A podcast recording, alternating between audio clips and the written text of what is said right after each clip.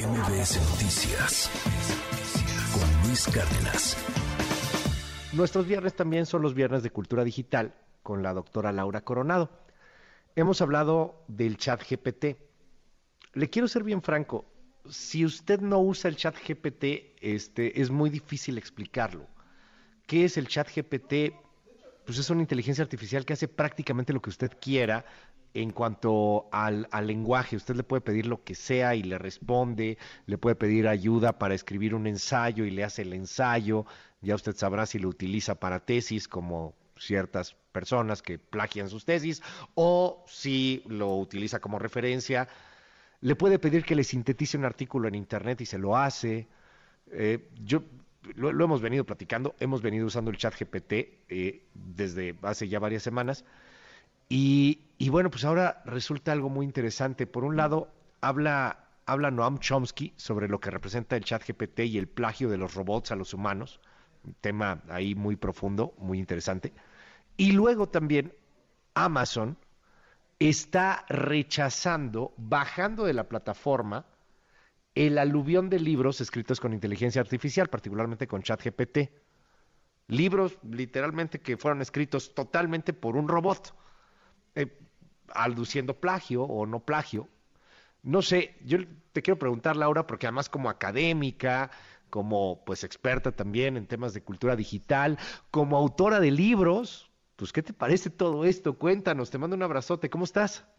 Muy bien, Luis, feliz de estar con ustedes en este viernes de cultura digital con una noticia que la verdad yo esperaba con ansias, porque ya es ver cómo vamos a utilizar en el día a día el chat GTP y la verdad es que una de las cuestiones que a mí me llaman mucho la atención, así como la voz de Noam Chomsky que mencionabas hace un momento, es esta versión que está diciendo también Bill Gates. Bill Gates lo que ha dicho es que compara el chat GTP con hitos de tecnología como es el ordenador o la PC, como fue el tema de sistemas operativos o como fue Internet, o sea, lo está poniendo en el mismo nivel.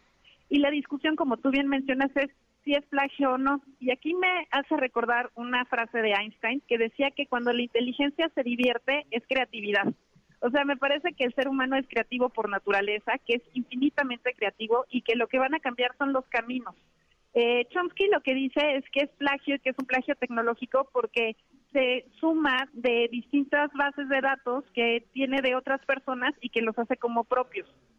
Pero ese es el conocimiento, esa es la ciencia. Y lo que subieron ahorita en Kindle y en Amazon y lo que está bajando, como tú bien mencionabas, son obras en donde dicen el coautor es ChatGPT.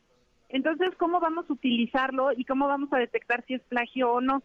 Eh, ya se está trabajando al respecto por la empresa, por Open, también está trabajando al respecto Turnitin, pero lo que se está haciendo es facilitar mucho de este trabajo. Ya hablábamos de productividad.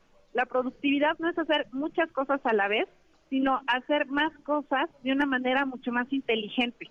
Si yo estoy haciendo un libro y digo, oye, es que quiero ambientarlo y quiero poner en la novela la música que se escuchaba y le pregunto al chat GTP, oye, dime los hits que estaban en la música en los 40 en México, me va a facilitar muchísimo mi investigación.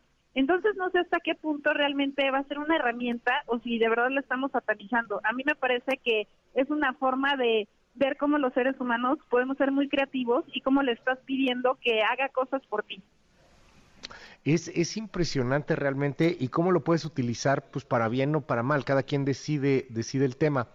Fíjate que eh, le quiero agradecer y vuelvo a aprovechar para, para, agradecer a la Universidad UP porque la UP Guadalajara nos invita a dar una conferencia el día de ayer aquí con los estudiantes de periodismo, de comunicación y, y uno de los estudiantes le mando un abrazo, Guillermo. Me, encantó la pregunta porque cuando hablábamos del chat GPT y le presentaba a, nuestro auditorio un, videíto en donde pues, con el iPhone grabé cómo nos sintetizó un, artículo en inglés que hablaba de López Obrador y nos hizo un esquema y nos hizo todo, ¿no? El chat GPT eh, creo que, es, que eso nos ayuda, además en español y todo. Entonces de repente un estudiante, Laura, nos, nos pregunta, y, y te lo pregunto a ti como maestra, ¿qué opinas? Nos pregunta, oigan, pero o sea, si yo le pido al chat GPT que haga la tarea, eso es moral o inmoral, ¿no? Entonces el debate se armó muy rico, justamente por ese tema.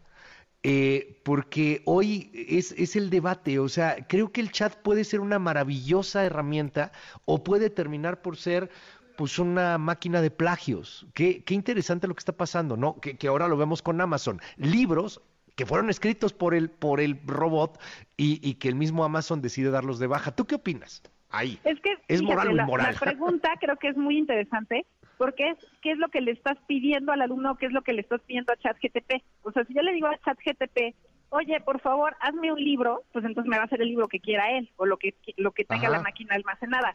Pero si yo le digo, es que quiero un libro que trate sobre una historia de amor de un conductor que se fue a Guadalajara y encontró el amor de su vida, digo, no aquí, o sea, estoy inspirada ahorita, eh, de pronto, de pronto yo ya le estoy dando herramientas y lo único que me está ayudando es a darle forma, no sé si me explico.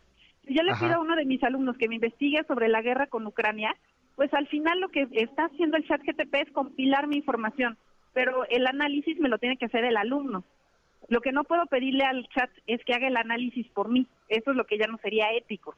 Si yo le estoy pidiendo al chat que me dé fuentes y que me dé investigación, pues a partir de ahí lo que me está haciendo es hacer más productivo y facilitarme el análisis. Vamos a ver cómo viene Bing, porque ahorita Bing está en prueba beta, no todo el mundo lo puede utilizar, pero Bing sí te va a dar las fuentes, el chat no necesariamente te lo da. O sea, te hace la síntesis, pero no te dice quién eres o de dónde sacó la información, salvo que tú se la preguntes. En Bing te va a decir las fuentes y entonces va a ser todavía mucho más ético, no sé si me explico. Y también va a ser mucho más fácil contrastar, porque a lo mejor si viene algo que está mal en el chat, no puedes saber si es cierto o no. Pero si yo le pregunto a chat GTP quién es Luis Cárdenas, me puede decir, es un periodista que trabaja en MBS, que escribe en el Universal, pero no me dice de dónde sacó la información. Ahora con Bing sí te va a decir la fuente y eso es todavía mucho más ético porque te va a hablar de dónde surge y tú también lo puedes verificar. Pues es, interesante hacia dónde vamos. Doctora Laura Coronado, te mando un gran abrazo. Siempre es un placer platicar contigo y te seguimos ahí en tus redes, Laura. Mil gracias. Ahorita les subo de un evento que vamos a tener el lunes, precisamente hablando de plagio en el Ilustre Nacional Colegio de Abogados. Entonces, a quien le interese, invitadísimos ah, a oír la conferencia. Eh, ahorita lo subo y me pueden seguir en arroba soy Lau Coronado. ¿Cuándo va a ser la conferencia? El lunes por la mañana, eh, cerquita de Constituyentes, entonces ahí ahorita subo toda la información para que quien quiera, invitadísimos. Bueno, pues va, a estar muy interesante y además el tema como que está muy candente, ¿no? Este, vamos a seguirlo ahí. Que ni mandado a hacer. No, bueno, pues el timing es perfecto. Te mando un abrazo, Laura. Muchísimas gracias. Bonito fin de semana. MBS Noticias con Luis Cárdenas.